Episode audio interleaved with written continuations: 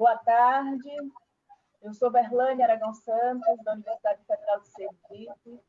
Coordeno atualmente o GT de Políticas Culturais e Economia Política da Cultura.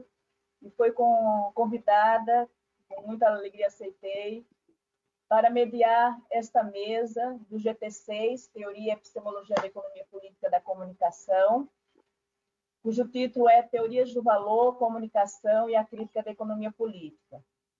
Nós temos três palestrantes, o Alain Rescovitch, da Universidade Federal do Espírito Santo.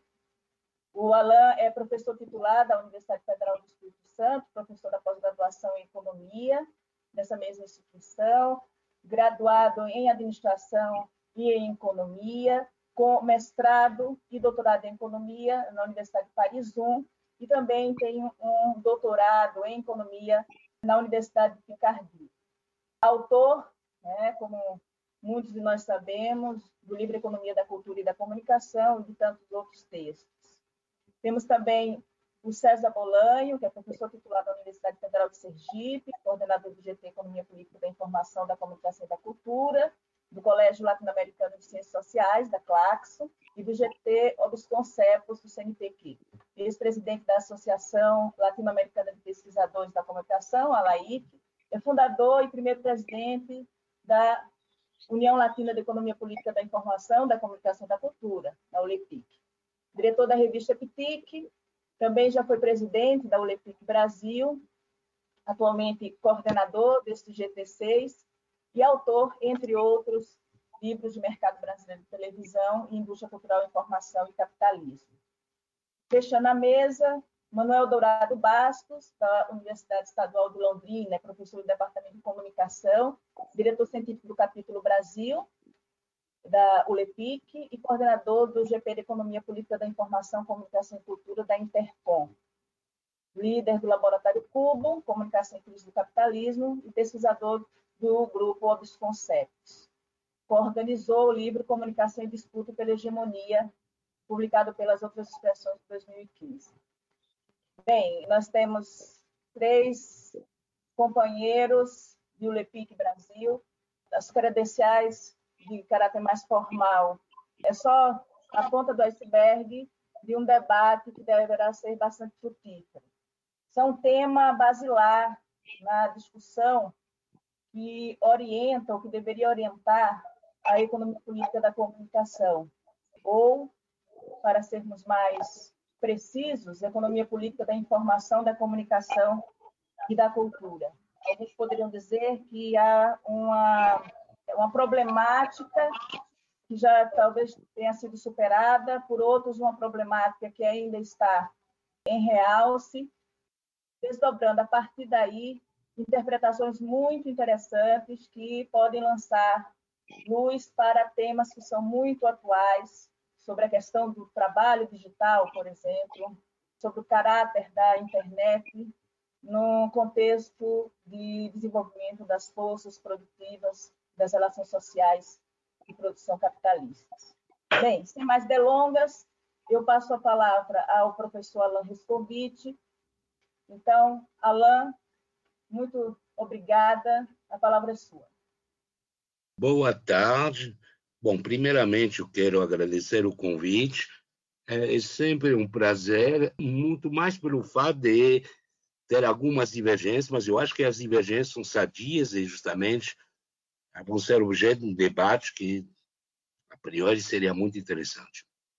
Então, o tema da minha apresentação, valor, hipótese substancial e historicidade. Isso aplicado na economia da cultura e da informação em relação ao conceito de historicidade. Bom, primeiro, na introdução, eu vou partir do ponto de partida é a chamada hipótese substancial. A hipótese substancial é uma tese levantada por pessoas que trabalham com história econômica, com antropologia econômica e também economia estrito senso, eu penso, Dumont e Orléans. A hipótese substancial é o fato de várias teorias do valor partir da hipótese segundo a qual os bens ou as mercadorias têm um valor intrínseco.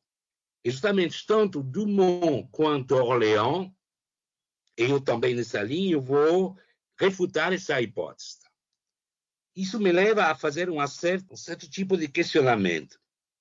Primeiro, em que medida o objeto da teoria do valor consiste em afirmar e descobrir qual é a substância que é contida nas mercadorias, nos bens trocados. E o problema é, será que essa substância é uma característica intrínseca das mercadorias ou será que ela se modifica em função dos períodos históricos estudados? Então, eu vou trabalhar o problema da hipótese substancial aplicada na cultura e na informação. A problemática, na verdade, pode ser colocada nesses termos. Será que existe uma substância intrínseca às mercadorias ou o próprio valor se modifica em função das relações sociais que também se modificam em função da historicidade? E isso, na verdade, numa perspectiva marxista, isso me leva a fazer o seguinte questionamento. O que é o capitalismo? São duas maneiras, duas definições possíveis do capitalismo. Ou a gente parte de uma generalização da mercadoria, a partir, isso está mais ligado a Marx, ou a gente parte da generalização das lógicas mercantis. E isso está muito mais ligado a Fernand Braudel. Bom, então, primeira parte da minha apresentação, hipótese substancial valor e economia relacional. A essência da hipótese substancial é a seguinte: os bens, os serviços possuem o valor intrínseco, seja a partir da teoria do valor subjetivo, no caso da economia neoclássica, seja a partir do valor trabalho. Bom, o que, que isso implica, tanto no caso da teoria subjetiva do valor, quanto na teoria do valor trabalho? Isso implica que haja os preços reguladores definidos a partir desse valor intrínseco. E esses preços reguladores constituem, na verdade, o equilíbrio de longo prazo que os preços reais vão alcançar. Isso é uma coisa que a gente acha em diferentes escolas de pensamento econômico. Bom, interessante ver que Ricardo, já quando constrói sua teoria do valor trabalho, ele vai excluir desse campo de investigação certos bens que não pode, cujo valor não depende da quantidade de trabalho aplicado. Ele cita explicitamente as obras de arte e certos vinhos raros. Você pode aumentar a quantidade de trabalho, o valor não vai depender da quantidade de trabalho aplicado. Outra coisa que eu coloco é o problema que eu chamei num paper meu o paradoxo do Van Gogh. O que é o paradoxo do Van Gogh? Eu vou fazer a seguinte pergunta: qual é o valor econômico de um quadro do Van Gogh? Por que uh, escolhi Van Gogh? Simplesmente pelo fato do Van Gogh não ter vendido um quadro vivo, quando era vivo. E hoje os quadros do Van Gogh estão sendo negociados assim, ao valor altíssimo. Então, qual é o quadro qual é o valor econômico do quadro Van Gogh? A priori, nem a teoria do valor subjetivo, nem a teoria do valor trabalho permite responder a essa questão. O quadro do Van Gogh, o valor desse quadro, é o valor que, em determinado período histórico, uma série de normas sociais vão legitimar esse quadro. O que eu quero dizer, com o paradoxo do Van Gogh, existe uma historicidade intrínseca que determina justamente o valor do quadro. Esse valor pode variar de zero até mais um infinito. E, de uma maneira geral, isso vai ser aplicado a todas as formas de capital intangível. Qual é o valor da firma, como o Google, como o Facebook, etc.? Na verdade, é um valor que depende do estado de certas relações sociais em determinado período histórico. A partir disso, eu uso o conceito utilizado por Keynes. Keynes, teoria geral, 1936, utiliza o conceito de valor autorreferencial.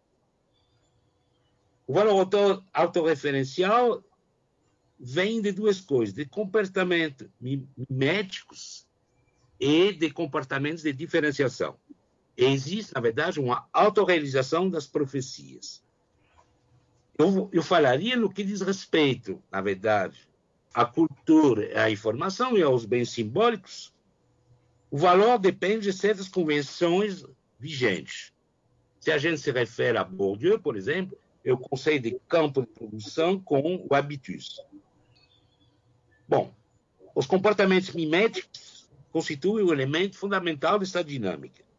Existe, ao mesmo tempo, um efeito de imitação, um efeito de diferenciação.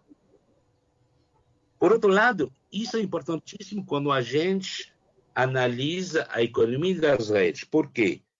Porque existe toda uma a dinâmica das redes, ela se dá a partir de um comportamento de imitação. Primeiro, vou esperar os primeiros usuários entram nas redes, para depois se eu resolver entrar nessas redes também. E toda a economia das redes mostra que existe uma fase durante a qual, obrigatoriamente, uma rede é deficitária. Ela começa a gerar lucro a partir do momento que a rede alcança uma massa crítica. Isso existe para as televisões abertas, para todas as formas de rede. Agora, tem uma coisa que eu acho brilhante em Keynes, que eu vou, eu vou utilizar, é o, a parábola do concurso de beleza. Keynes vai estudar o mercado especulativo. Aliás, depois vou fazer uma série paralela entre os mercados financeiros especulativos e o problema ligado a, justamente ao valor no que diz respeito à informação e à cultura. Keynes está dizendo o seguinte: o que determina o comportamento do especulador?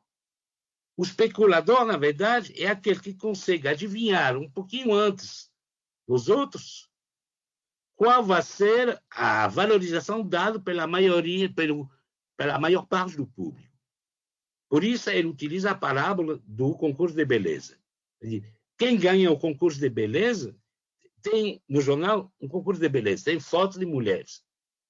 Quem vai ganhar o concurso de beleza é aquele que consegue adivinhar antes dos outros qual vai ser a mulher que vai ser eleita como sendo a mais bonita.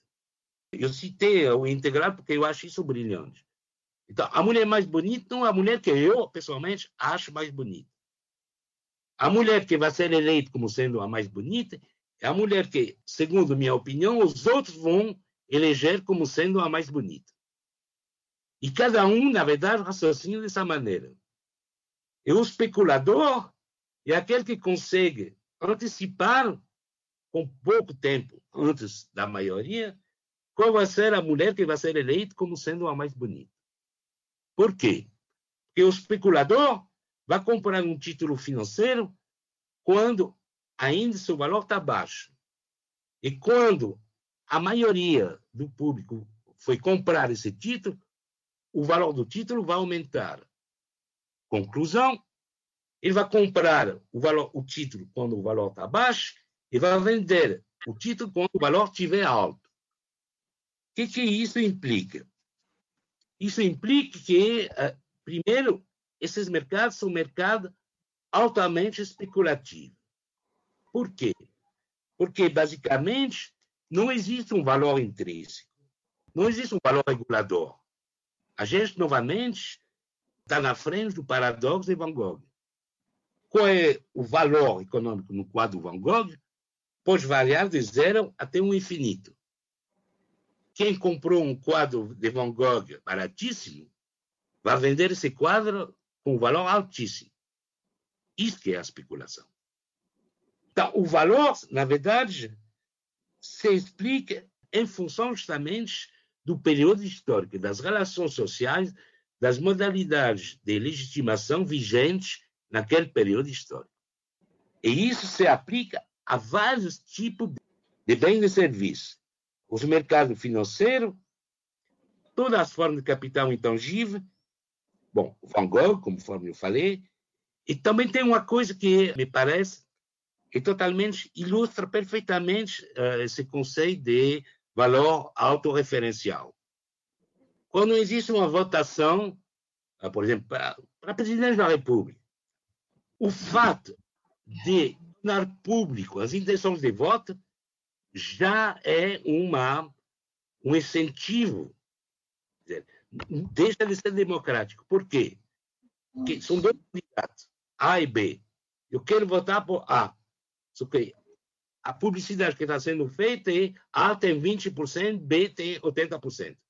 Conclusão, estou dizendo, vou votar para B, mesmo querendo votar por A, porque A não vai ganhar. O fato, na verdade, de achar que A não vai ganhar, que faz com que A não ganhe. Então, isso mostra que mostra que não existe nenhum valor intrínseco que vá regular esse tipo de economia. Justamente uma autorrealização das profecias.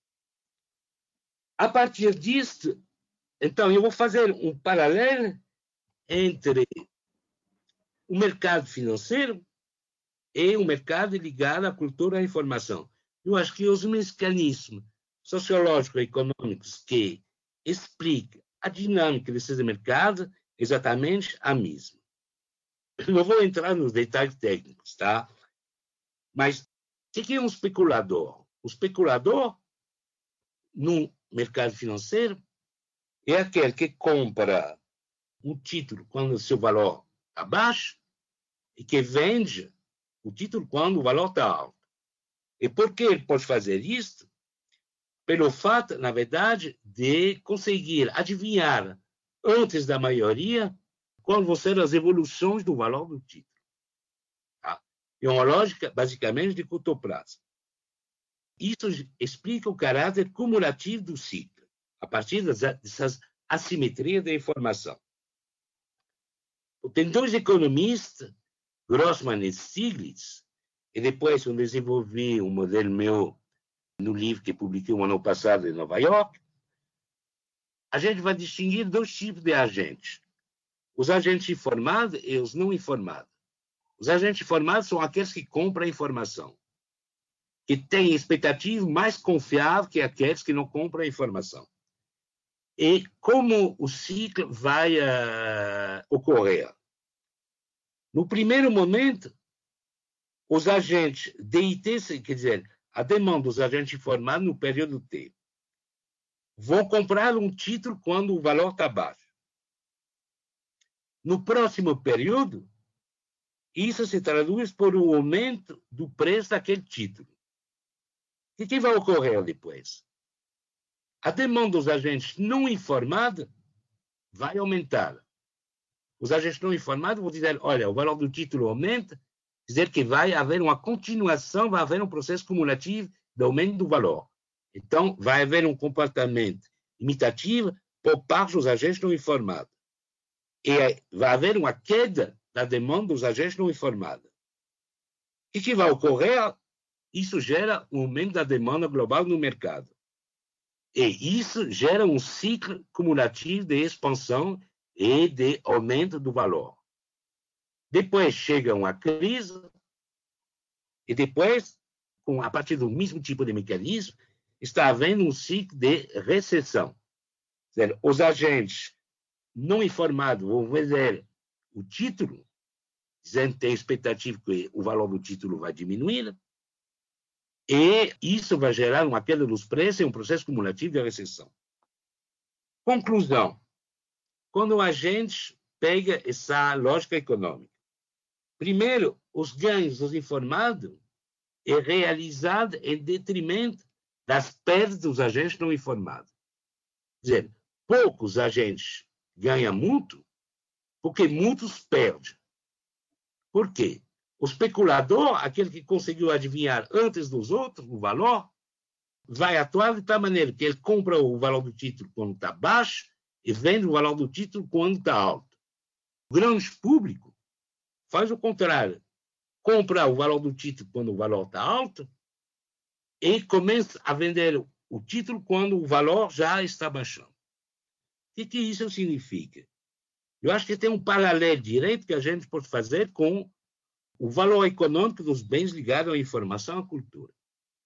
Existem poucos agentes que compram que consegue oferir ganhos e muitos agentes que deixam de oferir ganhos.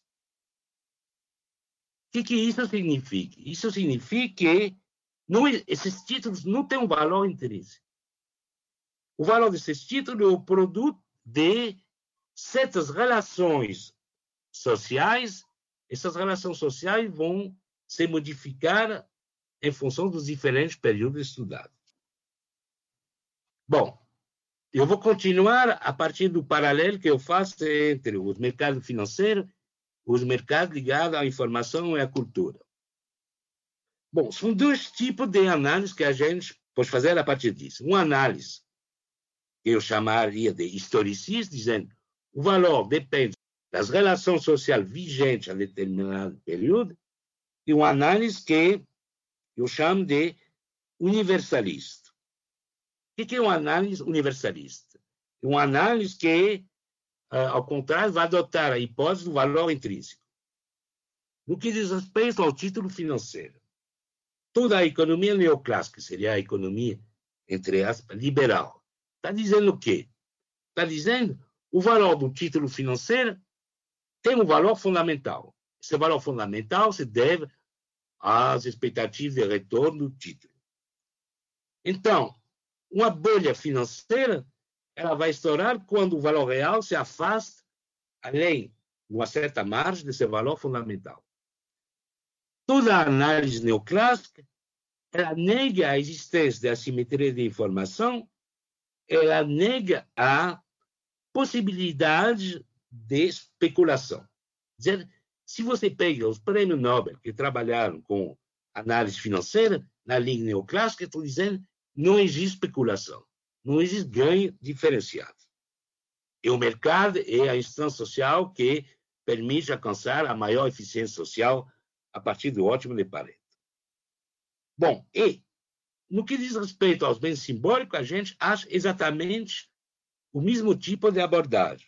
Ou seja, existem certas análises que parte da hipótese segundo a qual os bens artísticos, os bens simbólicos, têm um valor intrínseco. Eu vou pegar Grump.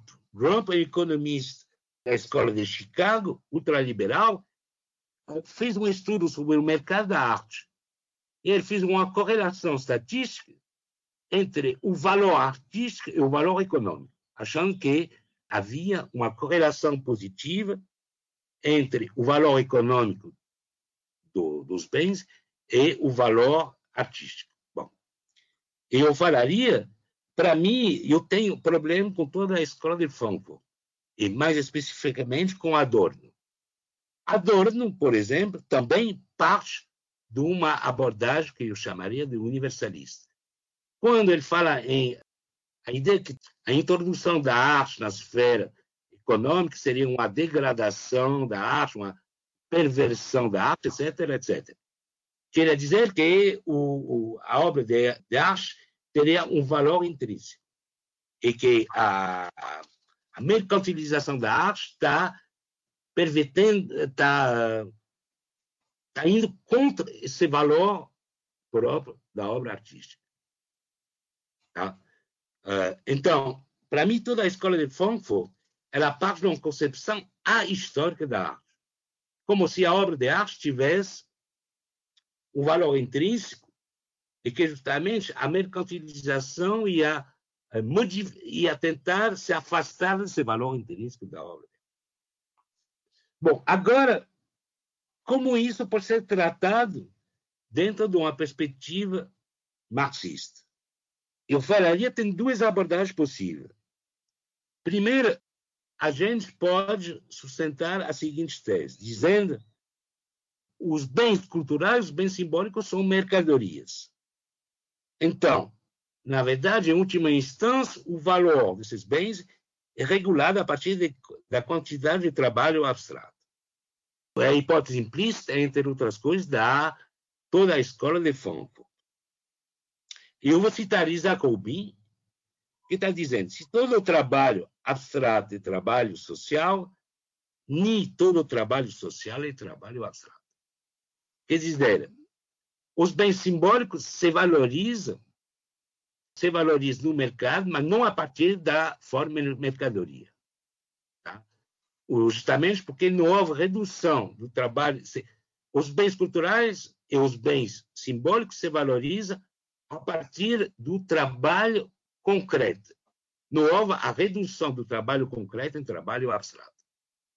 Tá toda a problemática que foi estudada pela escola francesa a partir dos anos 80, tá? Dizendo, mesmo um bem cultural reproduzido industrialmente não se valoriza a partir da quantidade de trabalho. Mas sua valorização é intrinsecamente aleatória. Bom, a partir disso, eu vou propor uma outra abordagem relativa justamente à determinação do valor. O problema da hipótese substancial é o seguinte: a hipótese substancial ela vai dizer existe um valor intrínseco ou dos bens econômicos ou dos bens culturais.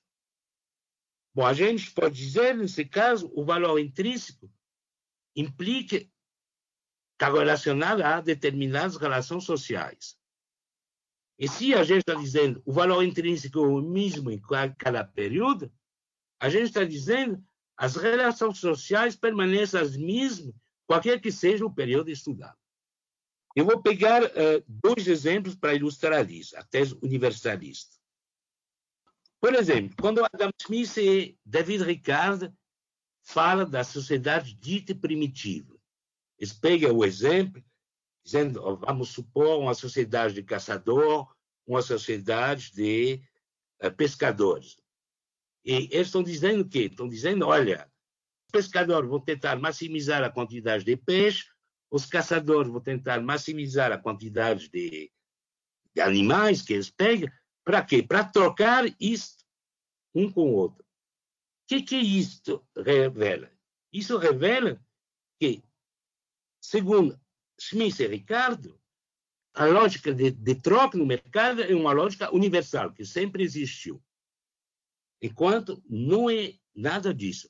Todos os estudos antropológicos e históricos mostram que a única sociedade que produz tendo em vista a troca é a sociedade capitalista. Na sociedade, por exemplo, pré-capitalista, a produção não era elaborada em função da troca. Bom, da mesma maneira, tem um economista famosíssimo, Piketty. Piketty, a meu ver, está delirando totalmente. Por quê? Porque tem um momento, na versão, pelo menos francês, do, do livro dele, o Capital no século XXI, o eh, que, que ele está dizendo? Está estudando o capital, o conceito de capital, do ano zero da era cristã até 2025. Uma coisa totalmente, é uma visão totalmente universalista, que nega eh, qualquer historicidade. Por quê? Porque houve, toda a sociedade tem uma economia, ela tem, precisa reproduzir materialmente. Mas o capital não se define pela materialidade. As igrejas, por exemplo, as catedrais na Idade Média, os templos gregos, não foram construídos. Havia toda uma infraestrutura material, mas não foram esses bens materiais não foram produzidos tendo em vista a troca em determinado mercado. Então, na verdade, existe toda uma, uma vontade de universalizar comportamentos que são específicos à economia capitalista. Bom, por isso, entre outras coisas, que eu acho que uh, negar, dizer que existe um valor intrínseco é negar que a possibilidade de haver evolução das relações sociais. O capital não se define a partir de sua materialidade, mas o capital se define a partir de sua dimensão social e econômica. Nem todo bem material que serve para a produção é capital. Bom, e justamente, eu acho que várias análises marxistas caem nessa armadilha do universalismo. Por quê? Por um lado, Marx, quando, constrói, quando escreve o Capital, Distribuição Crítica da Economia Política, etc., vai criticar a economia política clássica justamente a partir do conceito de historicidade. E tem um momento, Marx está dizendo, olha, você não pode considerar que capital, o capital não se define pela sua materialidade. O capital se define como uma relação social própria ao capitalismo. Então, toda a parte da crítica que ele faz à economia clássica, basicamente a Smith, Adam Smith e Ricardo, é o em nome da historicidade. Mas, por outro lado, Marx vai assimilar o capitalismo à generalização da mercadoria. E eu volto no ponto que eu coloquei na introdução, dizendo, será que o como é possível definir o capitalismo? Uma generalização da lógica da mercadoria uma, ou uma generalização da lógica mercantil? E justamente, eh, eu acho que o capitalismo hoje não é mais uma generalização da mercadoria. Tá? Se a gente pega, do ponto de vista concreto, por exemplo, a parte da produção industrial e agrícola no PIB dos países desenvolvidos e emergentes está na faixa de 20, 25%. De todo o resto são outros tipos de produção que têm uma existência social, mas que não se valoriza como sendo mercadoria.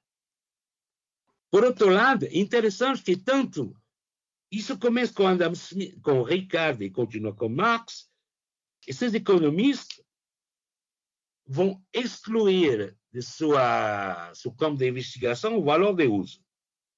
Marx está dizendo, na contribuição à crítica da economia política, eu cito, o valor de uso não expressa qualquer relação de produção. O valor de uso seria uma característica intrínseca das mercadorias.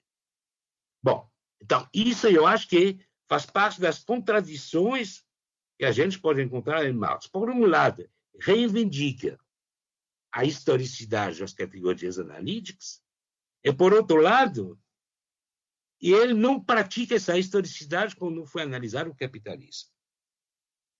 E, justamente, uh, o capitalismo hoje, a meu ver, não se caracteriza mais pela generalização das mercadorias.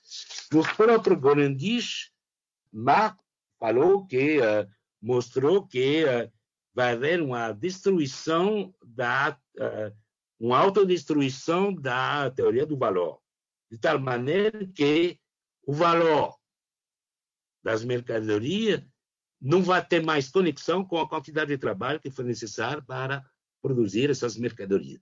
Não são mais, na verdade, mercadorias, será bens.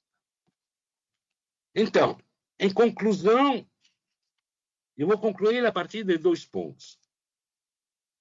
Primeiro, eu reivindico, em nome do, do historicismo, e para mim, a leitura que eu faço do Marx é uma leitura historicista, a refutação da hipótese substancial a partir de dois pontos. Primeiro, estou dizendo, estou uh, reivindicando a historicidade das modalidades de criação do valor. Estou dizendo que o valor é o produto de relações sociais que caracteriza uma certa, uma determinada época, um determinado momento. E dizer que existe um valor intrínseco implica que uh, essas relações sociais permaneçam as mesmas qualquer que seja o período. E isso, a meu ver, não faz sentido. Justamente, e, e conforme eu falei, o próprio Marx uh, mostra nos Grundis que uh, vai haver uma destruição da, da própria teoria do valor, pelo próprio capitalismo.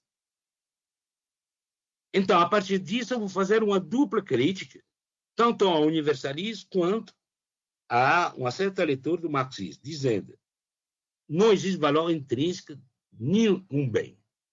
O valor é, é determinado a partir de certas relações sociais. Então, negar a modificação dessas relações sociais é negar a própria historicidade da análise. E vou fazer uma crítica ao marxismo, dizendo que eh, o capitalismo hoje não se define mais pela generalização da mercadoria. Mas o capitalismo, a partir de uma perspectiva brodeliana, se define a partir da generalização das lógicas de mercado. E justamente isso escapa à forma mercadoria. Próximo. Então, agradeço, tá? Eu acho que coloquei alguns elementos do, debate e uh, eu acho que vai ter bastante uh, divergência, mas as divergências são sadias. Então, vamos para o debate. Muito obrigado. Obrigada, Alain. Bem, é, como você mesmo já observou, e conhecendo as interpretações dos demais colegas, de fato, nós teremos divergências. E, mas antes que elas sejam observadas no âmbito do debate, eu vou passar a palavra para o César e depois para o Manuel. Obrigada, Alain, mais uma vez. Boa tarde.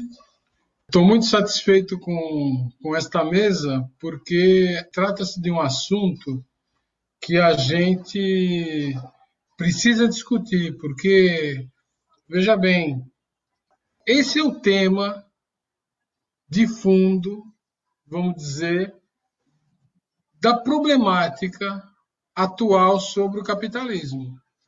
Quer dizer, o que está acontecendo? Para onde ele vai? Vai sobreviver? Não vai sobreviver? São questões que estão muito relacionadas com a questão das formas de inserção do trabalho e do que produz o valor e do que gera riqueza nesse tipo de sociedade. Será que a sociedade ainda está produzindo riqueza? Em que condições ela está fazendo isso? É, como está se dando conflito distributivo hoje nesse sistema? Então, essas são questões chave e são questões que estão profundamente imbricadas com a questão da luta de classes, com a questão do trabalho, com a questão de para onde vai o mundo. E o interessante é que é, o debate, vamos dizer, nos outros campos, por exemplo, o debate sobre o trabalho no campo da economia, ele está sendo feito fundamentalmente sobre objetos e temas que são da comunicação e da cultura. Tá? Isto é que cria uma tensão, vamos dizer, criativa importante e nós estamos discutindo isso já faz uh, muitos anos.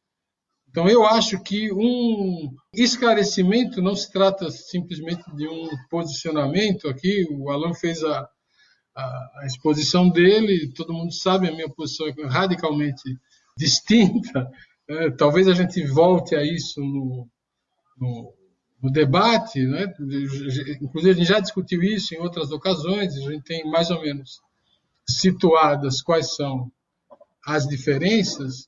Então, é, não vamos resolver isso aqui hoje, mas o importante é, é que no nível do que a gente está se dispondo a fazer aqui, que esse problema ele surja como um problema importante fundamental para a gente entender os rumos do sistema nesse momento tão crucial como esse que nós estamos vivendo, que eu não preciso nem falar a respeito. Então, é, não vou entrar aqui diretamente na, na, na, discussão do trabalho do Alain, mas vou, a minha preocupação anterior, a gente pode entrar nessa discussão no debate depois, mas a minha preocupação é, nesse momento é tentar localizar um pouco o conjunto desse debate, ainda de maneira muito tateante, né, mas é, quais são os, as correntes que estão aí postas e que a gente precisa conhecer e que a gente precisa criticar, tá? porque a gente tem visto,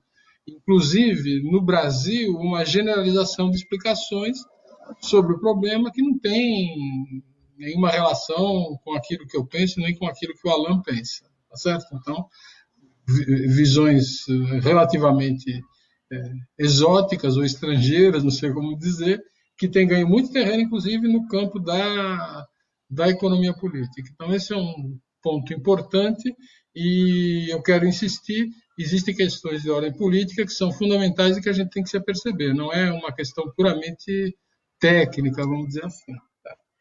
Então, o, o que eu vou fazer é tentar dar uma localizada, uma contextualização do problema em termos históricos e de como isso tem sido pensado por algumas correntes de pensamento que estão muito imbricadas com a questão da, da comunicação. Então, o nosso ponto de partida como não poderia deixar de ser, é a crise estrutural dos anos 70, que rompe um acordo, vamos dizer, muito estendido, que vigorou ao longo de todo o, o longo período expansivo do pós-guerra e que vai se desestruturar lá por meados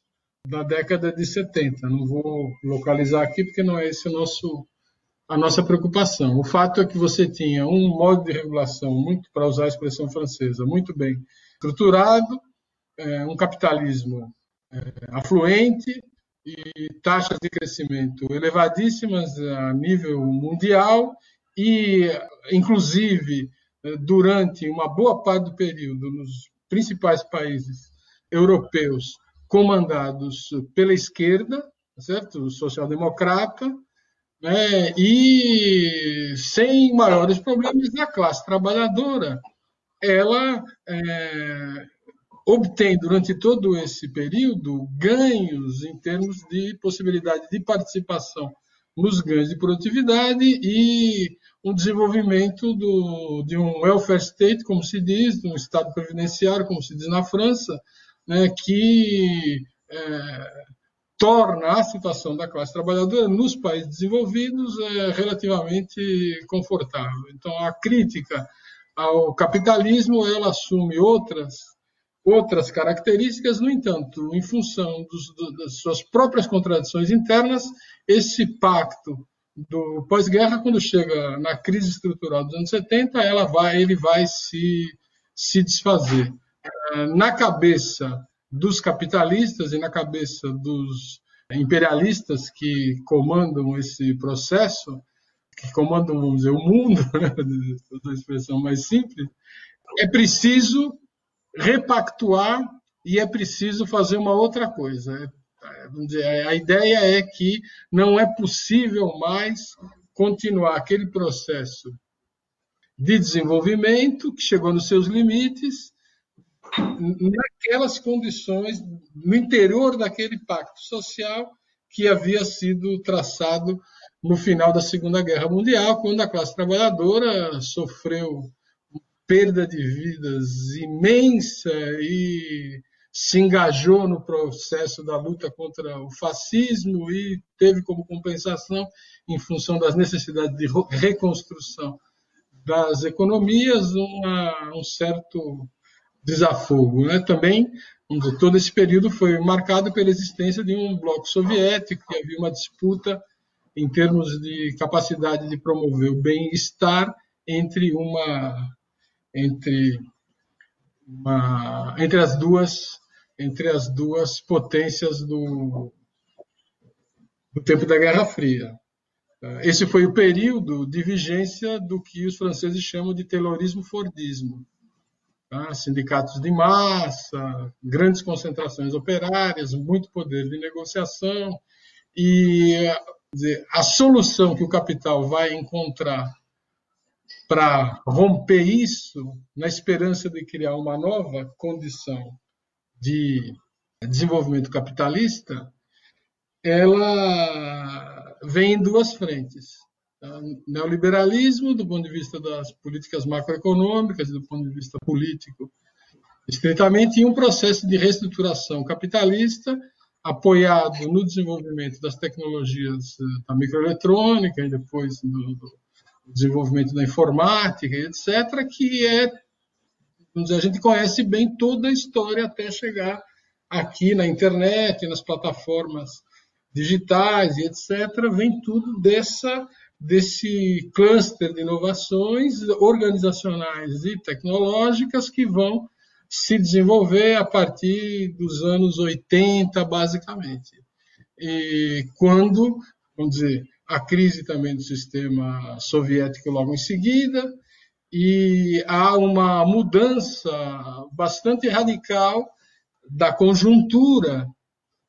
E a primeira, vamos dizer, o primeiro grupo de autores que vão é, analisar a problemática do trabalho, né? autores como Habermas, tá?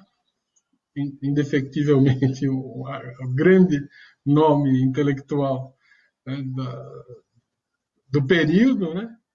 Uh, Klaus Hoff, Gors, são autores que vão questionar na sua raiz a teoria do valor do, do Marx para dizer, olha, é, ou é o fim da sociedade do trabalho, ou é o fim da utopia da sociedade do trabalho, ou é o fim do proletariado. Existe uma ânsia muito é, forte de decretar rapidamente a, a existência de um outro tipo de sociedade. Um outro tipo de sociedade em que o valor não é determinado pelo trabalho, mas é determinado é, pela ciência. Né? Nesse primeiro momento, a questão da ciência ela se torna um grande cavalo de batalha. Quem determina a riqueza das sociedades afluentes não é mais o trabalho, mas é o desenvolvimento científico.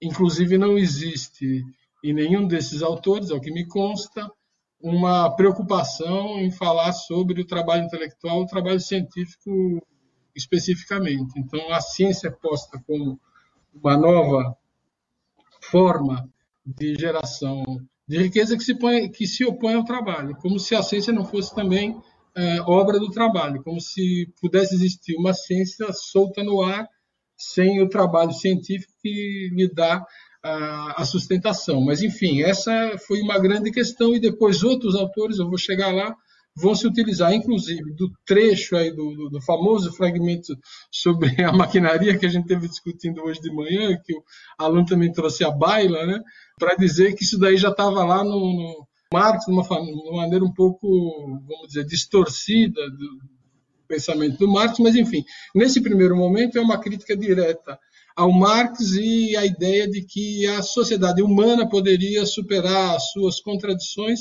através de um desenvolvimento científico e tecnológico que tornaria é, superada a, a perspectiva é, marxista de explicação do mundo e, fundamentalmente, a teoria a teoria do valor trabalho. Então essa é uma primeira corrente, uma primeira corrente muito importante que teve muitos impactos posteriormente, porque ela vai se somar também nesse momento e ao longo dos anos com uma série de intentos de mostrar que existe um outro tipo de sociedade, uma sociedade pós-industrial, pós-moderna, uma sociedade de redes, sociedade informática, sociedade da informação, começam a surgir.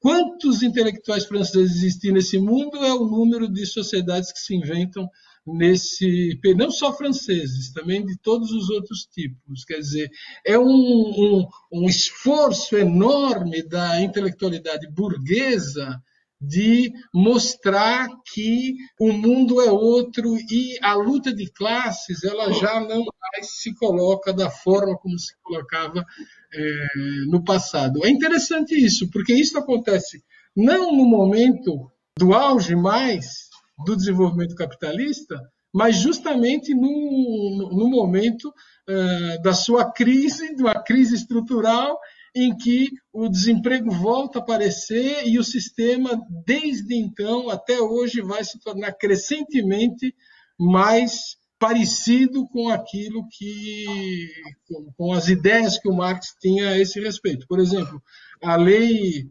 é, a lei geral da acumulação capitalista, ela era muito questionada durante os 30 gloriosos, porque diz, olha, não existe desemprego.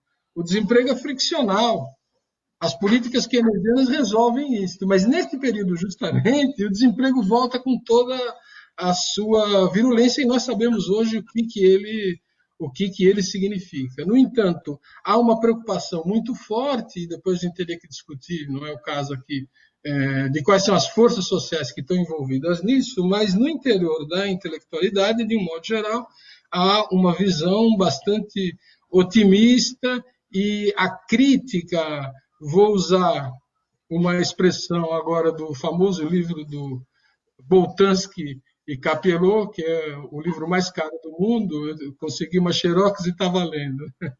Então, o que eles chamam de crítica é, social é substituída fundamentalmente por uma crítica estética, e essa crítica estética pode ser recuperada, pode ser atendida, pelo menos se refere à classe dos executivos e a certas, e a certas camadas-chave da, da, da, organização social, é, de modo que é, esse processo é um processo que vai se desenvolvendo de um modo muitas vezes subreptício. Tá?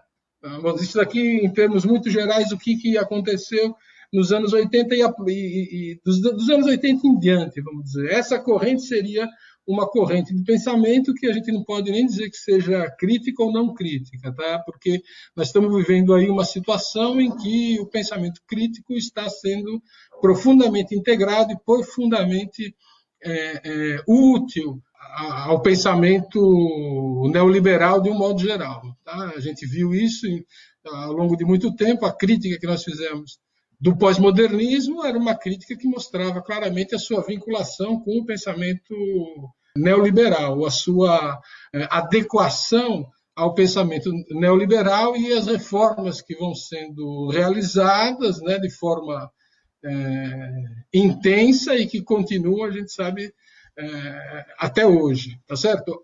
É, é, uma segunda, uma segunda corrente vai surgir é, logo em seguida, é, mais para os anos 90, pelo menos nos anos 90 ganha muita notoriedade, e que vem pretensamente também da, mais especificamente da esquerda, inclusive com áreas esquerdistas, mas que corre mais ou menos, ou não vou dizer no mesmo, mas num trilho muito semelhante. São eles, por exemplo, que incorporam a ideia do que está lá no fragmento sobre as máquinas do intelecto geral, é, dizendo que Marx foi um grande visionário, que ele sabia lá no século XIX o que, que ia acontecer no século XXI. Porque aquilo que ele fala nos Grundrisse, antes de escrever o Capital, dizer, era uma previsão é, genial daquilo que nós estamos vivendo hoje.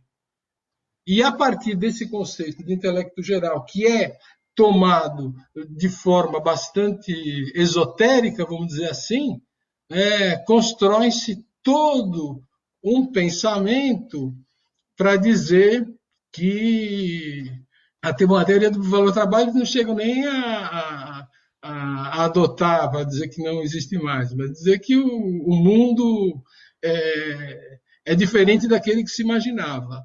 Então não existe mais classe social, Tá? Eles negam peremptoriamente a ideia de classe social, a ideia de é, que é substituída por um conceito de multidão bastante fluido, bastante dizer, idealista, que não se sabe exatamente do que, do que se trata.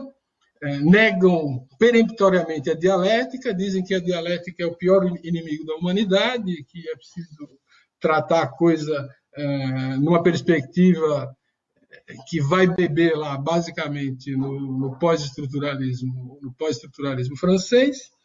E essa é uma vamos, vamos dizer, a, a grande é, teoria que eles vão desenvolver é a teoria do imaterial, do trabalho imaterial, que é uma coisa que está completamente deslocada do, do pensamento do pensamento do Marx, tá certo? Então é uma definição extremamente é, complicada. A gente pode entrar nessa discussão depois do debate, mas não se sabe exatamente o que, que é isso.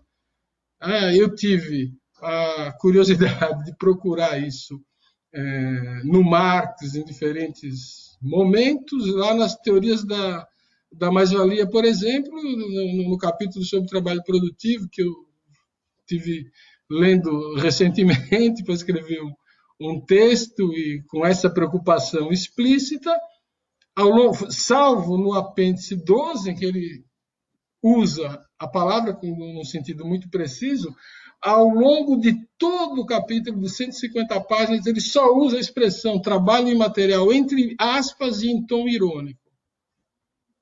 Porque a questão que estava posta era claramente uma questão de luta de classes que estava. Ele mostra que a posição, quem inventou, segundo ele, quem inventou esse termo de trabalho material foi o Sé, célebre economista francês, que ele critica muito, para defender os interesses de uma determinada classe social.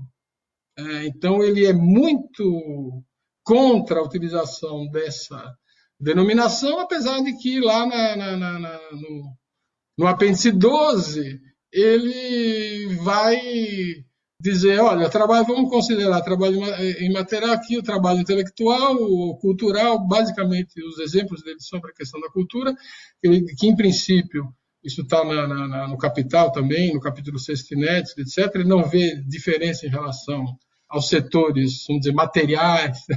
E, e, o tempo todo ele está dizendo, olha, a questão não é de substância, ele nega isso é, recorrentemente. A questão não é a substância que define, a questão é a forma social. Mesmo dentro dessa forma social, ele vai dizer, bom, então, imaterial é o trabalho cultural. E ele mostra que o trabalho cultural não é diferente nesse aspecto do trabalho que seria material. E a outra definição, diz ele, paralelamente, ele diz, de, seria o trabalho no setor de serviços em que é, não se produz uma mercadoria vendável, mas o serviço se consome no ato da sua própria produção. E, nesse caso, ele usa a expressão justamente para dizer que existe uma aproximação, é possível entender isso também como mercadoria. Ah, essa é a posição dele em relação ao tema da, do imaterial, de maneira que descarta radicalmente todas as interpretações do, do, do, do, trabalho imaterial, do capital imaterial e etc., que virão no bojo dessa escola, que é uma escola, vamos dizer, italiana, mas com forte penetração francesa. Na verdade, tem uma crítica, tem uma crítica muito boa do Negri e do Hart, que é feita pelo Sérgio Lessa, que eu recomendo, um texto curto, até bem interessante, é, mas tem a crítica também do Atílio Boron ao livro Império, que é extremamente interessante porque ele, ele não se conforma. Ele diz: olha, o Negri era um, um autor importante, um cara que tinha muito conhecimento do marxismo, etc. e tal, mas ele diz: mas depois que ele foi para a França, ele sofreu uma mudança radical sob o influxo do pensamento pós-estruturalista francês. E daí é que vem aquela doideira do, do da pós-modernidade, etc. Depois o, o, trabalho dele com o Hart, né, que é mais estritamente é, pós-moderno, e muito daquilo que ele é, produziu anteriormente vai, vai ser esquecido e a grande contribuição dele é essa. Então, vamos dizer, aí tem muitos outros autores, tipo uh, Lazarato, e depois tem o, o pessoal lá do capitalismo cognitivo. Existe toda uma tendência que se propõe como uma tendência de esquerda, mas que, no fundo, questiona na base os fundamentos da teoria marxista do valor trabalho e que isso o, o Lessa mostra muito bem, apesar da linguagem esquerdista que utiliza, acaba se transformando nos, nas suas práticas concretas e naquilo que propõe um braço auxiliar da social-democracia e não passa disso. Na verdade, vamos dizer, o radicalismo dos anos anteriores, do, fundação do operaísmo ele vai desaparecer em, em, em, nome de uma de uma teoria que nega a classe social, que nega questões fundamentais da teoria marxista. Essa é a segunda corrente com a qual nós nos enfrentamos. É uma corrente é, poderosa que tem, inclusive, influência importante na, na comunicação no Brasil. Ah, setores negristas ou operaístas, não sei como se me referir, mas enfim, que tem é, uma importância com os quais nós estamos nos, nos enfrentando. É, é uma coisa interessante. Eu fiz um, um paralelo com um tal de John Elster, não é a mesma coisa, é outra história.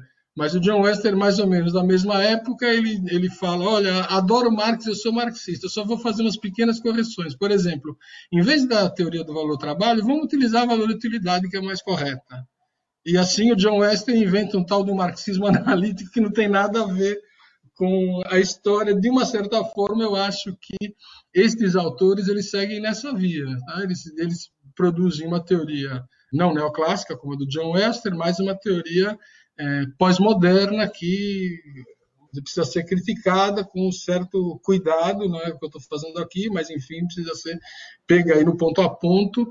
E apesar de que bons autores já fizeram uma crítica importante e bem fundamentada deles. Uma terceira corrente, é que eu não vou chegar no Alan.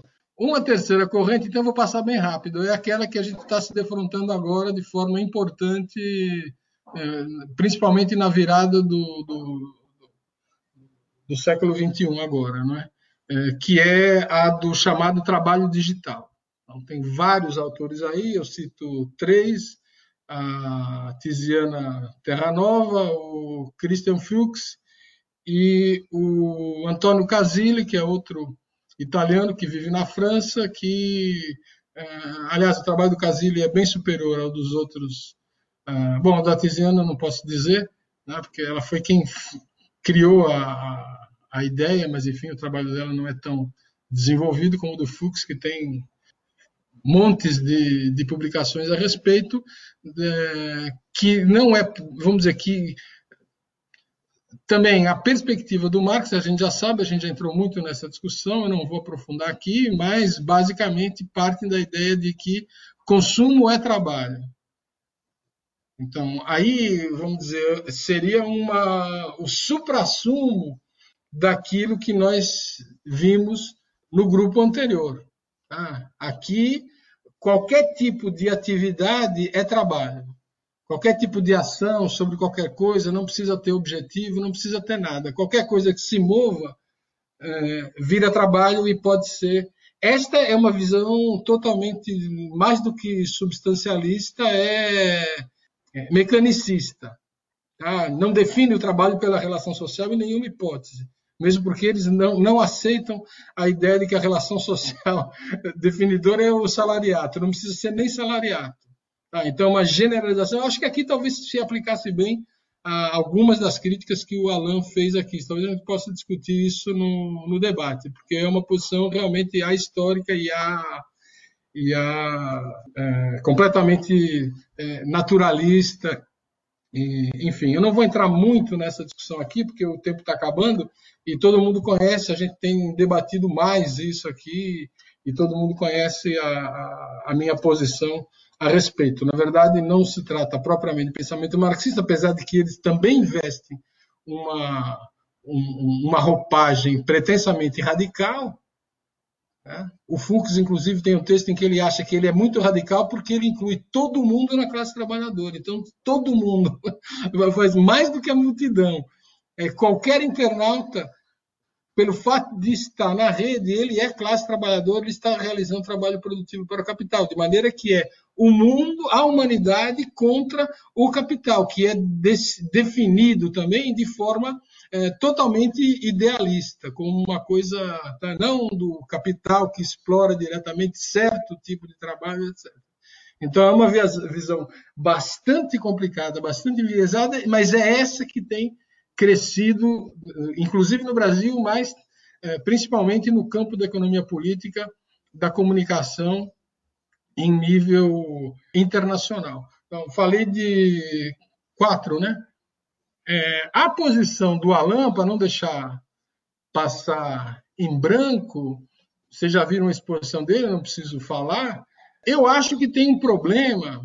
Bem, em primeiro lugar, não se trata de uma visão marxista, nem ele reivindica essa posição.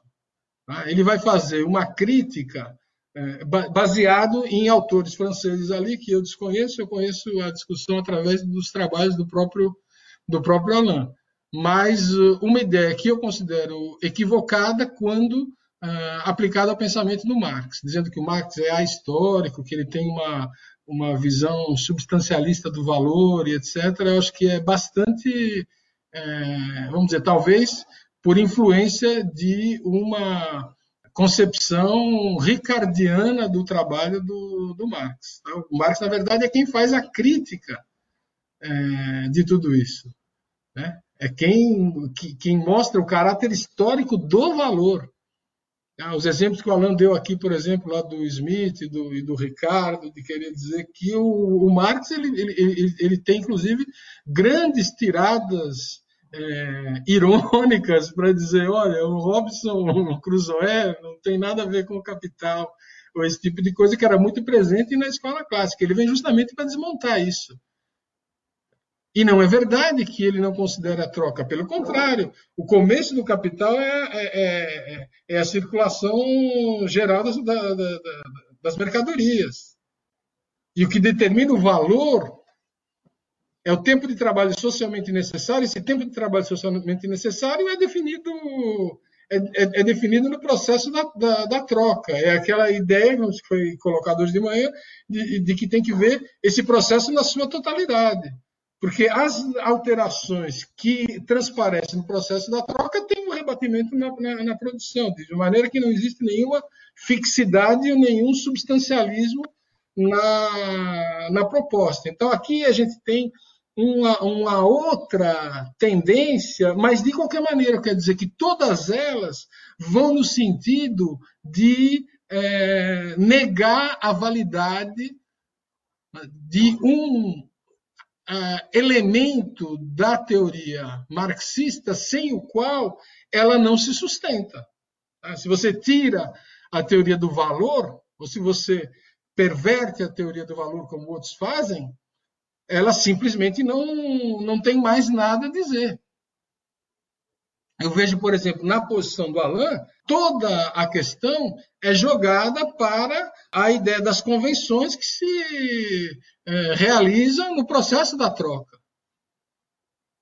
vamos dizer, toda a, a, argumentação é aquilo que se diria no, no Marx, é no plano da superfície do sistema, porque, basicamente, a, os elementos de ordem essencial que é preciso develar numa perspectiva marxista, eles não eles não são considerados. Tanto é que todos os exemplos que o Alan deu aqui são exemplos que estão é, é, capital financeiro, dizer, o, o capital, um, título financeiro não tem valor na teoria do Marx. O quadro do Van Gogh no Marx não tem valor.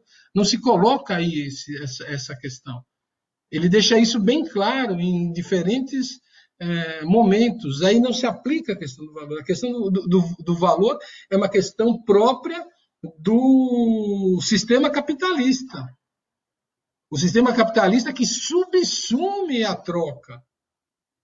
Ele não, ele, não, ele não é posto fora da troca lá no momento da produção. Você vê lá no vamos dizer, um momento que eu acho fantástico do, do, do, texto do Marx, é o capítulo 4, onde ele diz: olha, a mais-valia não surge nem na circulação, nem fora da circulação. É preciso procurar uh, o seu surgimento na circulação e fora dela. Porque é na contradição entre a essência e a aparência que ela se dá. Então, é este esclarecimento que ele faz em relação ao conjunto da, da teoria é, da escola clássica anterior. Então, aqui eu acho que tem uma, uma divergência que seria preciso esclarecer. A minha crítica nesse ponto, dizer, nesse momento ao trabalho do Alain é basicamente a sua inadequação na avaliação da contribuição do Marx. Eu teria ainda uma última pequena coisa para falar, mas eu vou ficar quieto, porque eu ia apontar agora como é uma saída marxista da questão. Mas, enfim, não há, não tem importância, a gente pode voltar no debate, ou se não, numa próxima ocasião. Muito obrigado. Obrigada, César. Eu agradeço a compreensão em relação ao controle que eu preciso fazer do tempo. Eu vou dar imediatamente a palavra para o Manuel Dourado Bastos. Manuel, por favor. Obrigado, Verlaine. Boa tarde.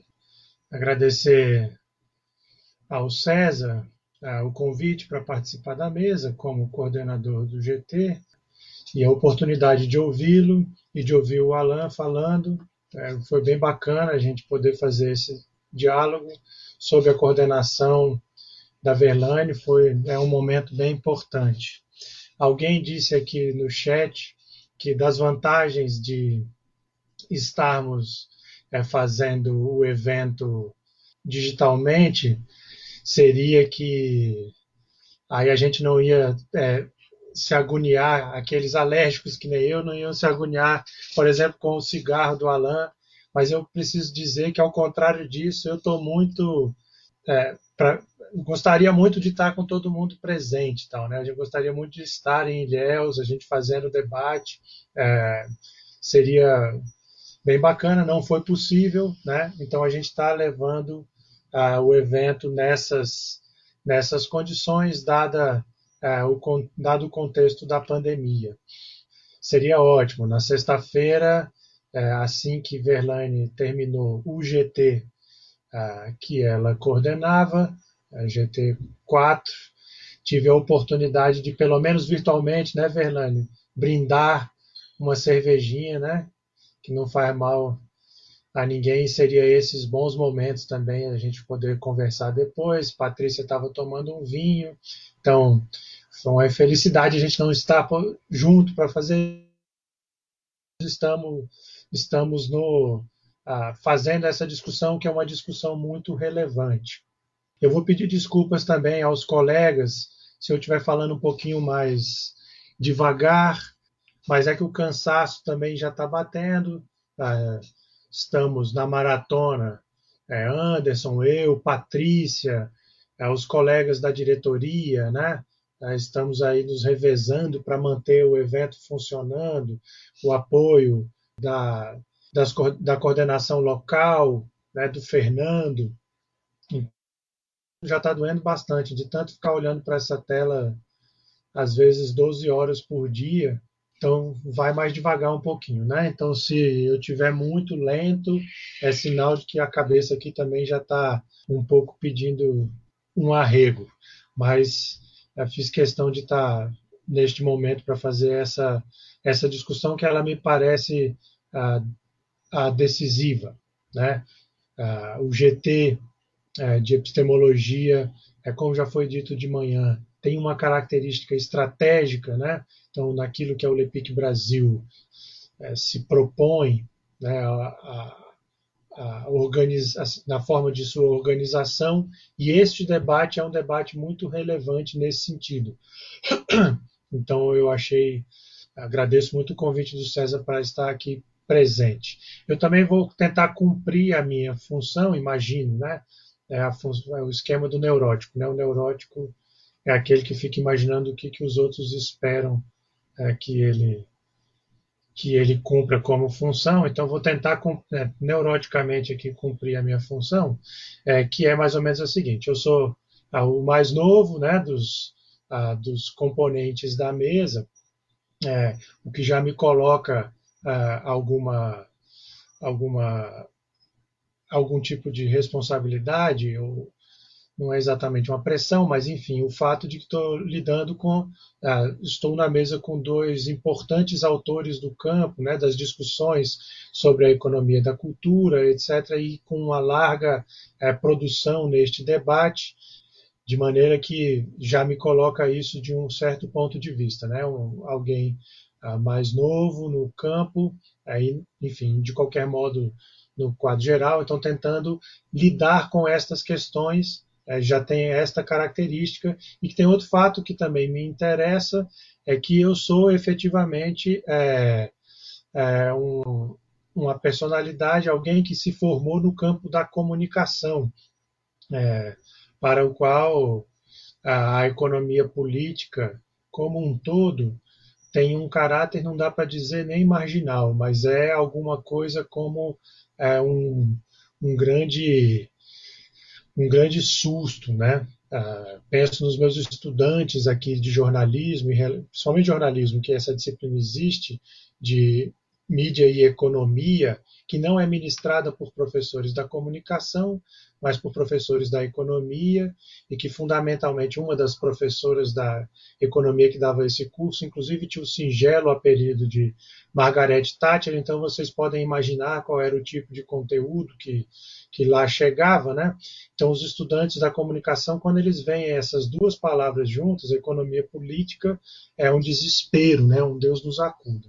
Então, é, também fala um pouco desse deste prisma, né, de alguém que ah, tem feito o esforço aqui no meu espaço específico, na Universidade Estadual de Londrina, mas também nos campos aí de batalha desta luta epistemológica, é, se assentado, né, então, na própria Olepic Brasil, no grupo de pesquisa e nas relações do meu grupo de pesquisa é, com outros grupos de pesquisa, é, na Intercom, enfim.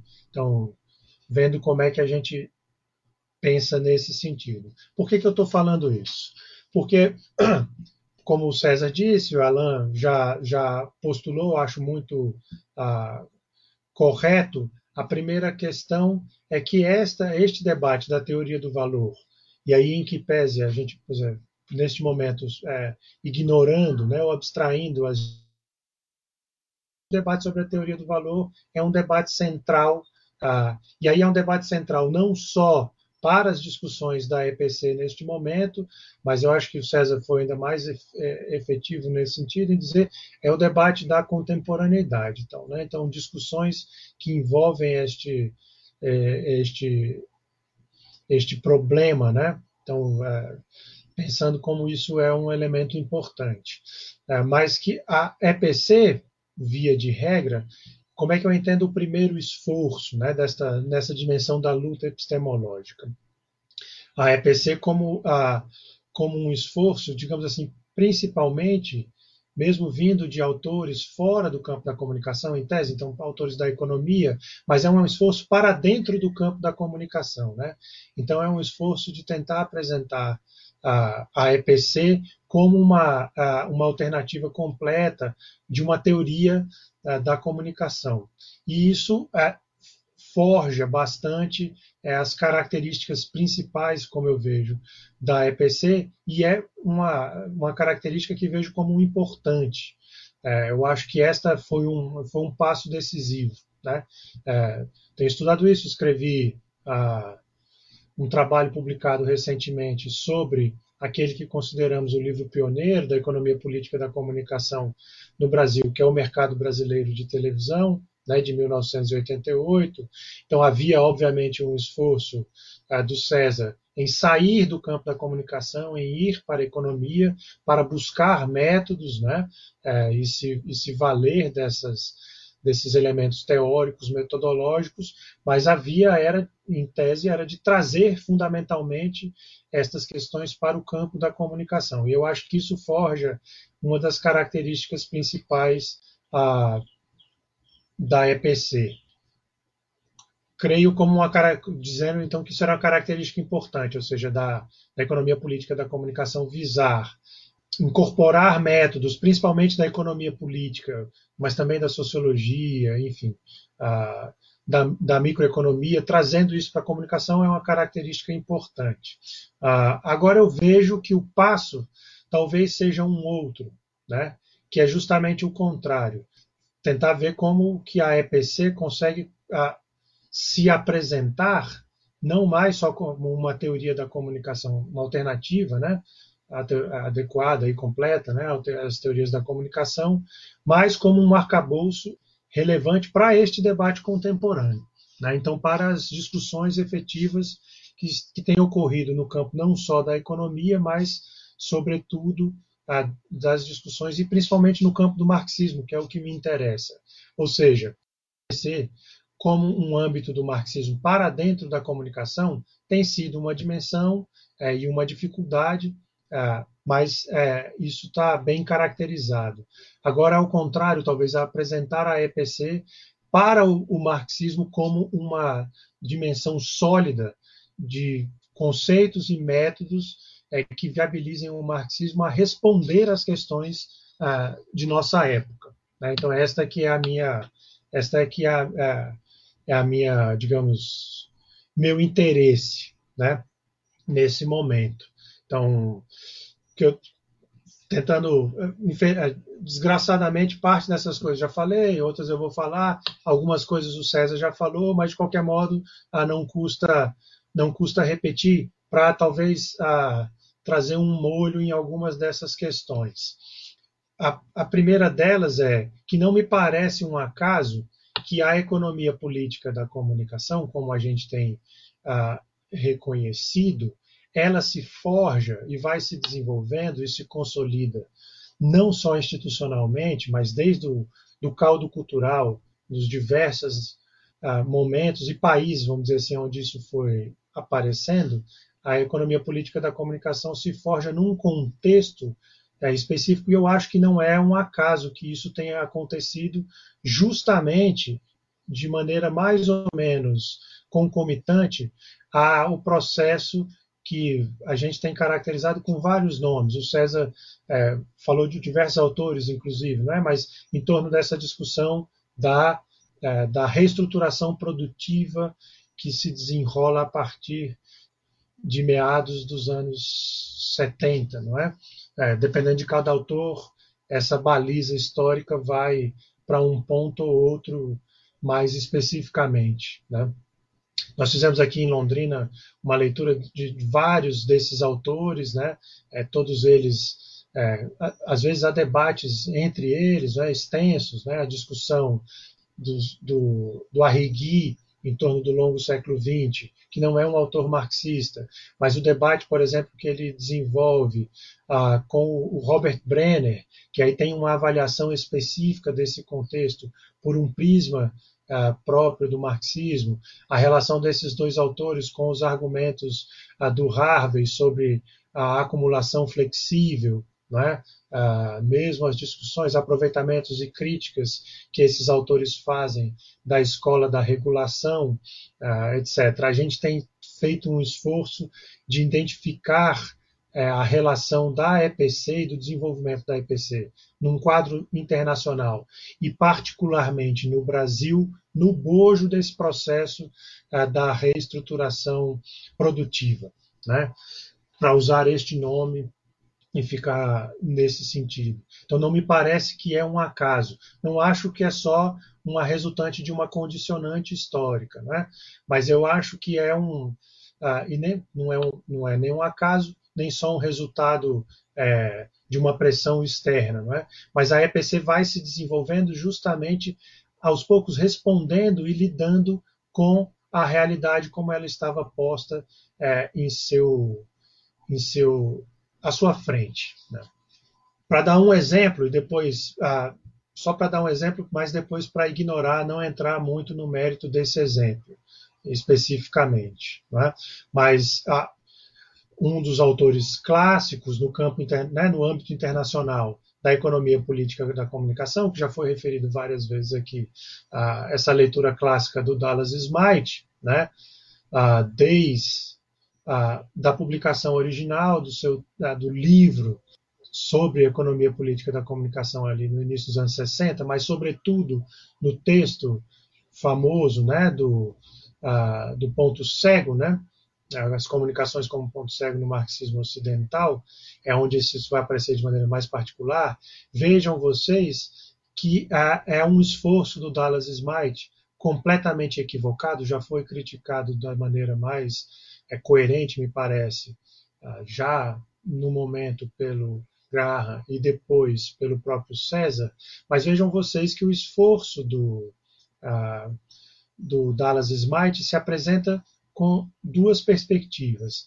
A primeira é visando estabelecer um pensamento é, ou um argumento sobre a, as, a, indústria cultural, a indústria das comunicações, enfim, o nome varia aí nesses, nessa discussão, mas um argumento sobre qual mercadoria né, esta indústria produz. É o bojo da resposta do Smite para, digamos, aquilo que ele chamava de todo um pensamento idealista, próprio, inclusive, do, do marxismo ocidental. Não vou entrar um mérito nesse mérito. Mas o outro aspecto, e que é ainda mais complicado do texto, mas eu queria ressaltar como isso é uma, uma expressão interessante de época, é uma tentativa do Smart em apresentar uma nova teoria do trabalho, né? um argumento sobre o trabalho, se valendo lá do texto é, do Bill Livan, com quem ele tinha mantinha relações e discussões, mas é um esforço de tentar estabelecer uma discussão sobre o trabalho, Vejo isso como um dado relevante a ser destacado, em que pese o texto estar completamente ah, ah, cheio de problemas. E por destacar, porque via de regra, no próprio campo do marxismo, com ressalvadas os, as os, os autores de praxe, mas é possível dizer que, de uma forma ou de outra, o debate do trabalho ah, no campo do marxismo, pautado por valor, ele estava ah, em, para ser, é, para não ser muito exagerado, mas ele estava em segundo plano ao longo do século XX, guardadas as exceções de praxe, certo?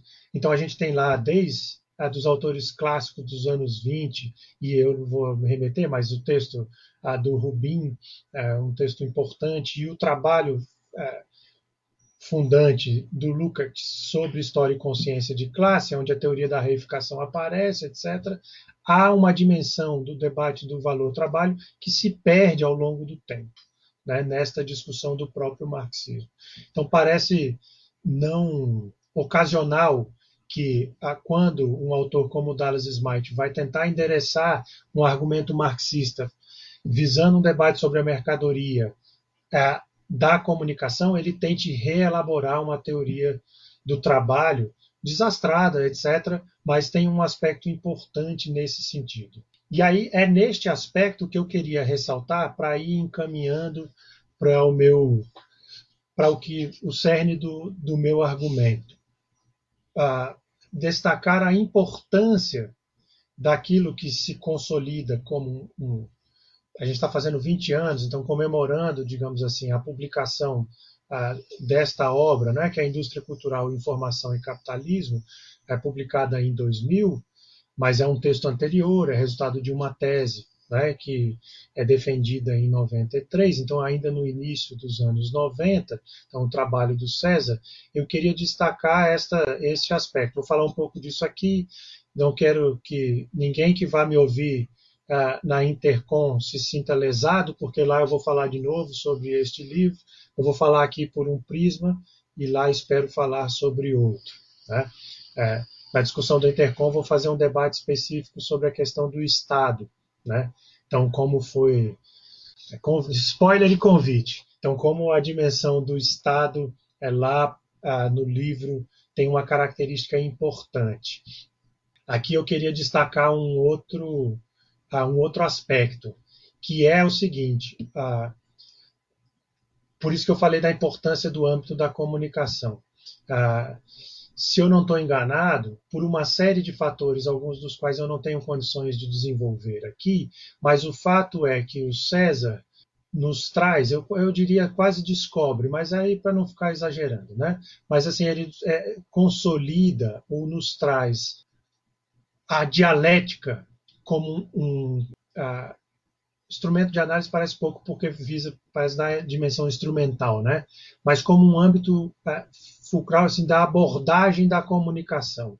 Então que vem do que foi desenvolvido em mercado brasileiro com um esforço específico de lidar com a matéria nacional, está lá presente no livro de 88, é, e com as lacunas colocadas, uh, que é uma das coisas maravilhosas do texto uh, do mercado brasileiro de televisão. Eu tenho dito isso para os meus orientandos. Assim, leiam a conclusão do livro para vocês acharem, vocês verem que coisa bacana.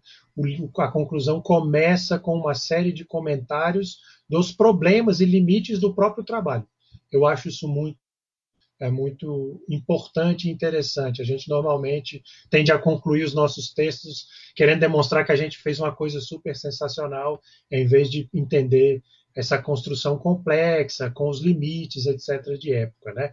É, mas então, a, a, os próprios César apontam em Mercado Brasileiro de Televisão, na conclusão do livro de 88, limites, alguns dos quais ele vai discutir por uma série de outras vias, uma leitura mais cuidadosa ah, por exemplo, dos schumpeterianos e assim sucessivamente.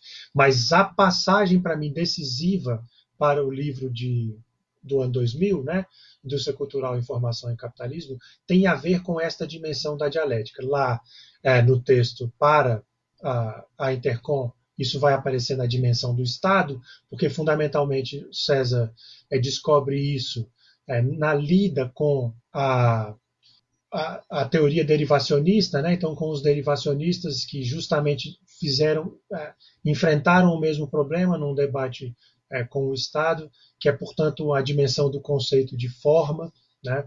e que ele vai se apropriar de maneira muito é, decisiva para a discussão da comunicação. Né? Resumindo demais, vocês já leram o texto, não vou ficar me repetindo sobre isso, mas é o que está ali presente é, na discussão Uh, dos primeiros capítulos, não é? a partir dessa estratégia metodológica do derivacionismo, organizada, o César tem dito, ah, organizar uma teoria marxista da comunicação. É isso, mas tem essa especificidade, porque ali não é, é uma dialética, né? então é uma dialética marxista colocada é, em, em observação.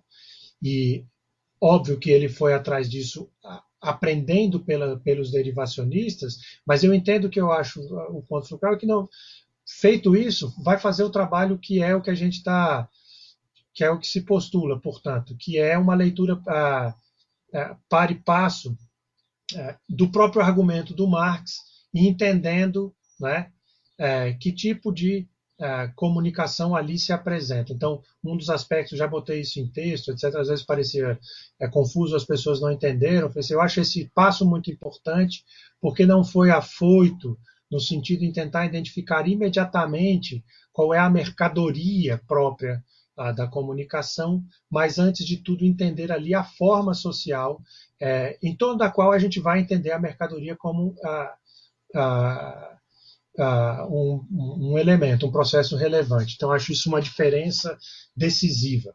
Né? Então, isso tudo está postulado como uma teoria própria para a comunicação. César falou isso hoje de manhã, a gente fez essa discussão, que é uma, uma discussão sobre as dimensões próprias da mediação, etc. Eu acho isso tudo muito uh, decisivo e, uh, e relevante. Agora, vejam só.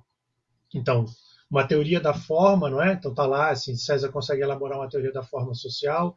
Então a comunicação como uma forma de valor, é isso tudo está postulado nesse primeiro pedaço, vamos dizer assim, de indústria cultural, informação e capitalismo. Então, este é um pedaço que, ah, para os estudantes de comunicação, é um negócio difícil, ah, porque é uma elaboração complexa, ah, imagina, envolve lidar com dialética num campo que foi todo forjado é, por um, uma dimensão empirista e funcionalista. Então, falar de dialética no campo da comunicação é quase palavrão. Eu peço perdão normalmente para os meus alunos, falo, vou dizer um palavrão, tal, que é dialética. Tal, né? Então aí eles ficam assim, até é, assustados. Tal. O que, que, é isso? Né?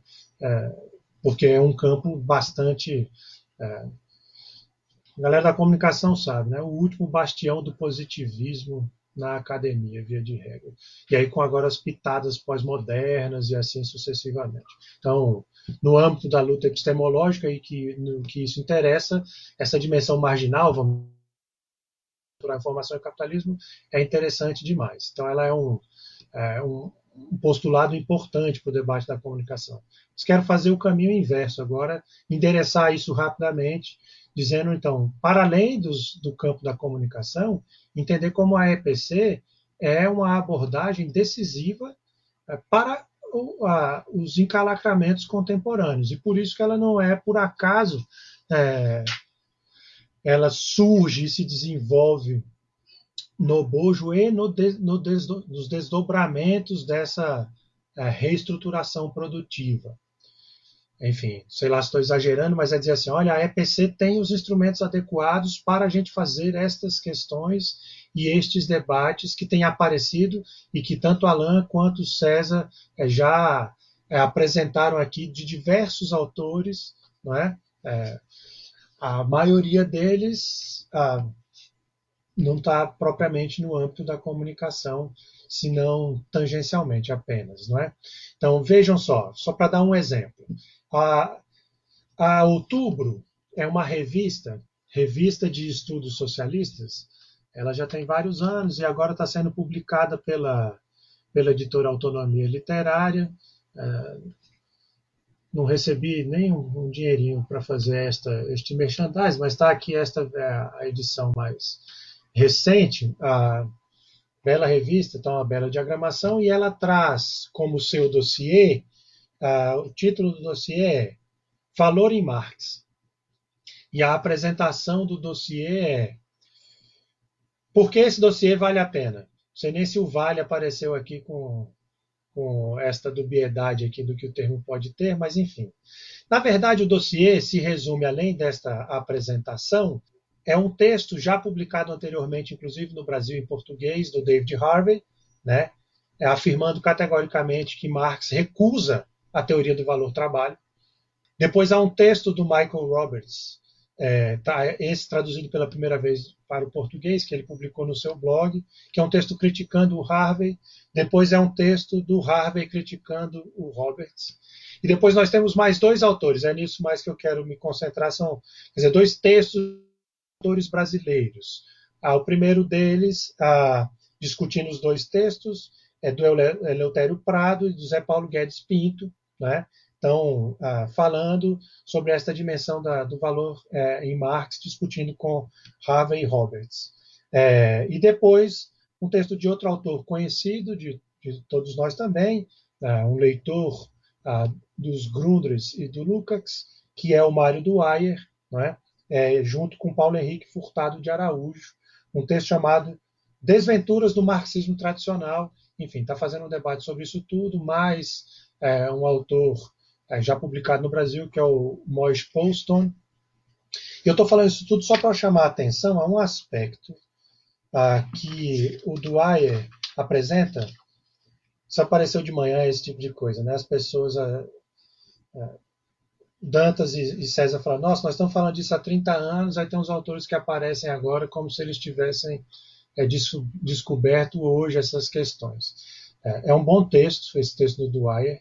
Ah, mas eu queria ressaltar é, um ponto é, que está aqui no texto. É, na verdade, eu só queria ressaltar o título de um dos tópicos né, desse texto, que é assim: ó, valor como forma de mediação social. Quando eu bati esse, esse o olho nesse subtítulo aqui, chega me caiu o queixo assim, então, é, procurando efetivamente as nossas discussões. Eu falar, opa, peraí, é, Pô, nós já falamos disso há bastante tempo. O conceito hoje de mediação apareceu de manhã como uma discussão decisiva no campo da comunicação e as contribuições que a EPC é, tem a dar. E aí, uma forma de mediação é o nosso debate por excelência. Fui procurar as nossas discussões e nada. A impressão que dá é que, fundamentalmente, a, a, o marxismo, colegas, são autores importantes, gente com quem a gente lida há bastante tempo, ah, ah, dá, não dá o devido, a devida importância ou atenção a elementos que a EPC tem discutido há tanto tempo.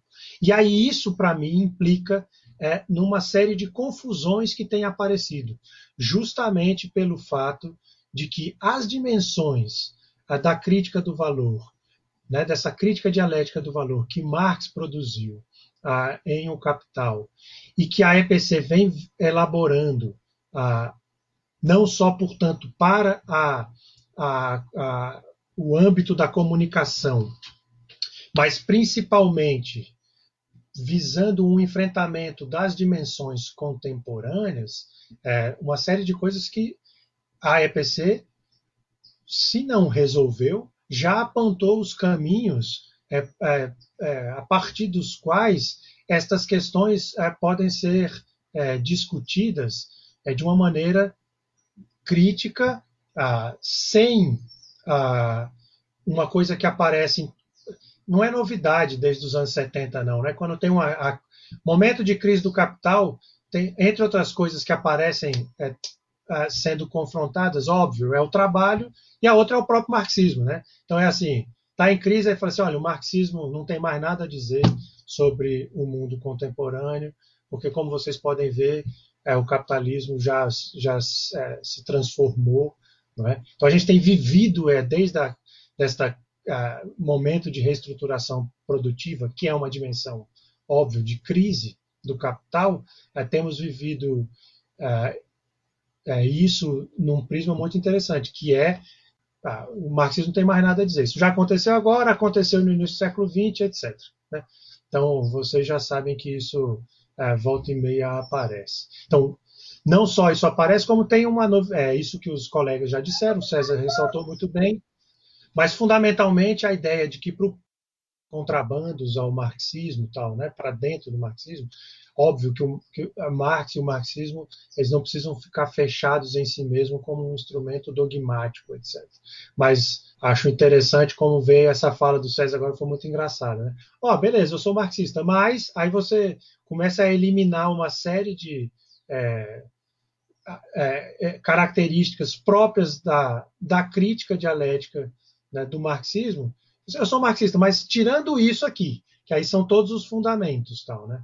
Então eu acho que justamente por ter se pautado como uma teoria que enfrentava a luta epistemológica no campo da comunicação, consequentemente, daquilo que o César já postulou ah, no texto ah, publicado em Campo Aberto sobre as relações ah, dos estudos culturais latino-americanos, etc. Então, ali onde está um dos elementos da, da luta epistemológica bem formulada, né? Então, uma característica dessa, digamos assim, a, a, as personalidades que estão, são marginais né, ao, a, ao que está constituído hegemonicamente e lutam por uma, por uma legitimidade nesse processo, entendem como a, a dinâmica funciona. Né? Então, esta posição da EPC no campo da comunicação me parece um dos aspectos decisivos para que a gente pudesse sustentar o cerne da crítica do valor e hoje oferecer, não só para a comunicação, mas para o marxismo como um todo, a EPC como uh, um aporte teórico e com é, elementos metodológicos absolutamente adequados e fortes para a crítica das questões contemporâneas. E aí fecho dizendo o seguinte: esta é uma parte da questão é, conseguir, digamos, revelar o que está acontecendo. Como diz o Marx no capítulo do fetichismo da mercadoria, olha, eu digo aqui que isso funciona como fetichismo, mas é, o fetichismo não acaba simplesmente porque eu, eu, eu, é, eu faço sua expressão teórica. Então, a, o passo que tenho proposto é, aos colegas da EPC é que a gente transforme não só a EPC como levando aos marxistas nossos colegas e que nos conhecem, mas que parecem que de vez em quando ah, ah, ou não, ah, enfim, ignoram, etc. E tal, falam assim, olha, a EPC está aqui como um elemento adequado para, para, para a crítica da, das condições contemporâneas, mas mais do que isso, é para o enfrentamento político é, e para o reavivamento das concepções revolucionárias que a gente precisa postular para este capitalismo que se coloca na nossa frente de maneira cada vez mais é, é, dura. Era isso, colegas. Então, desculpa se foi lento, a cabeça também já está aqui que não aguenta mais. Espero ter contribuído para o debate do meu prisma, do mais jovem e de quem fala da comunicação numa mesa com colegas tão importantes não dinossauros, né? Mas tenho feito questão de me colocar, é, como diz a famosa frase, é, sobre o ombro de gigantes e fico muito contente de estar aqui nesse momento com esses dois gigantes e poder tentar dar minha contribuição a isso. Muito obrigado. Obrigada, Manuel. É, tenho certeza que quando você se referiu ao Alain e ao César, você estava falando da longa experiência, da longa contribuição, né? Que não se traduz em nenhum tipo de cronologia. Né? E, bem, é, só queria observar, Manuel, eu que venho da economia, atuo na economia e na comunicação, eu percebo essa necessidade de que a gente abra um diálogo com os marxistas.